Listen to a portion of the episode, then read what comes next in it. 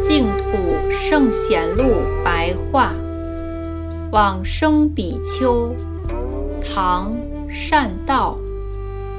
善道临淄今山东淄博人。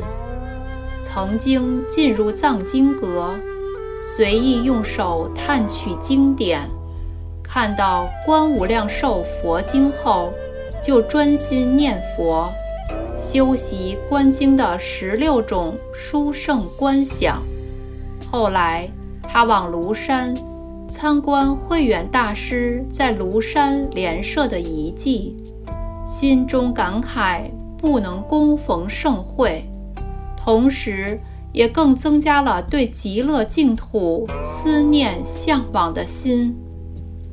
善道后来隐藏行迹于终南山。修行波州三昧数年，曾经亲自目睹极乐世界的七宝楼阁清净莲池，清晰真实，如同亲临其境，就好像是在眼前一样。后来又到晋阳（今山西太原），追随绰禅师。绰禅师教授他无量寿经。有一次，善道准备入定七天，绰禅师请善道为他观察他来世所要投生之处。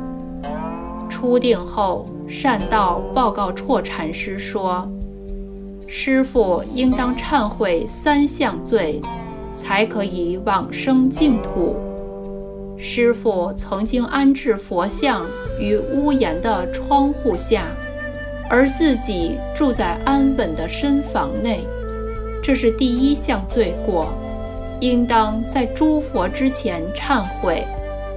又曾经劳役指使出家人，这是第二项罪过，应当于四方僧众前求忏悔。又因为建造房屋，损伤很多虫蚁的性命，这是第三项罪过，应当于一切众生前忏悔。绰禅师听闻之后，即寂静地思维自己过去的过失，洗除烦恼尘垢的妄心，至诚忏悔谢罪。